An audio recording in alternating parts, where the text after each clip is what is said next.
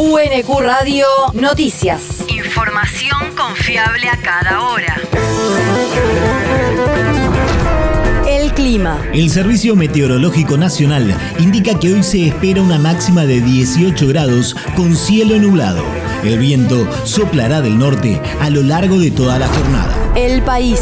El gobierno confirmó mejora salarial del 10% para los investigadores del CONICET. El ministro de Ciencia y Tecnología de la Nación, Daniel Filmus, informó ayer que el incremento parte de una nueva categorización para los científicos del Consejo y apunta que el aumento salarial suponga una recuperación del poder adquisitivo perdido durante el gobierno de Cambiemos y llegue al 60% en marzo del año que viene. ¿Por qué este proceso? Bueno, el salario de investigador y de becario cayó un 36% en los cuatro años que van del 2015 al 2019, al mismo tiempo que el presupuesto en ciencia y tecnología cayó del 0,37 que teníamos en el año 2015 al 0,22% del PBI. Esto golpeó fuertemente a los investigadores, provocó un éxodo muy importante y también, como saben, disminuyó sensiblemente la cantidad de becarios y la cantidad de investigadores. El titular de la cartera tecnológica también detalló que la jerarquización acordada a partir del 1 de agosto venidero comprende a unos 15.000 becarios, investigadores, técnicos y profesionales de apoyo y a más de 12.000 becarios doctorales y postdoctorales. La región. Impulsan nuevas licencias por adopción para estatales bonaerenses.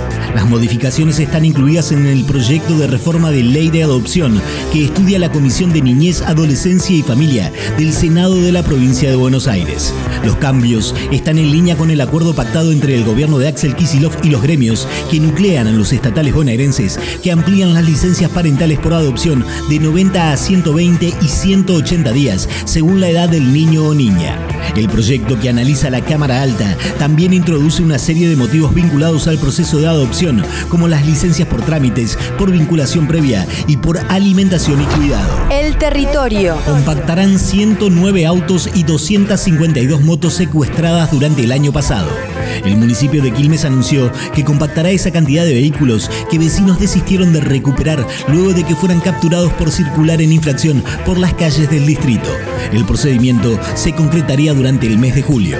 En ese marco, la comuna informa el procedimiento para aquellos vehículos que excedan los plazos legalmente previstos en la Ley 2785 dentro del programa Prodeco del Ministerio de Seguridad de la Nación y que se encuentran depositados en los predios municipales de Ortiz de Ocampo y la autopista y pasa al 200. El mundo. La alianza de Mélenchon acusa al Ministerio del Interior de manipular los resultados de las legislativas francesas.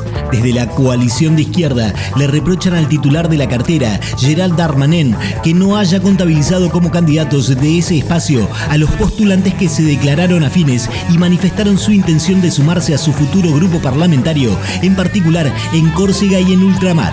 Según manifestaron desde el espacio de Mélenchon, Darmanin está tratando de situar a Macron y su alianza como ganadores de la primera vuelta, con miras a influir sobre la conducta de los electores en la segunda vuelta, que se realizará el próximo domingo. La universidad. Jornada de Educación Inclusiva. Nuevos desafíos en las aulas sobre prácticas educativas.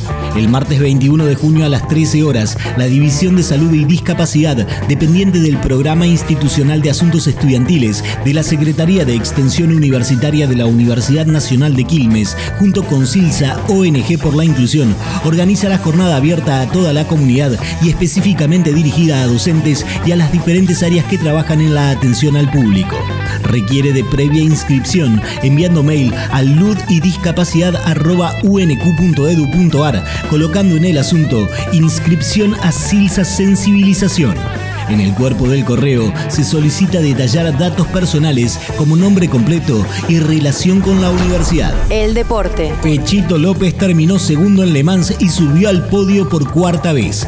El argentino, en sociedad con el británico Mike Conway y el japonés Kamui Kobayashi, terminó en el segundo puesto de las 24 horas y ocupó por cuarta vez el podio en la tradicional carrera en Francia, incluida en el Campeonato Mundial de Resistencia. La victoria le correspondió a la unidad número 8 de la misma escudería, Toyota Gazoo Racing, comandada por el suizo Sebastián Buemi, el australiano Brendan Hartley y el novato japonés Ryo Hirakawa. UNQ Radio te mantiene informado. Información confiable a cada hora. UNQ Radio, la radio pública.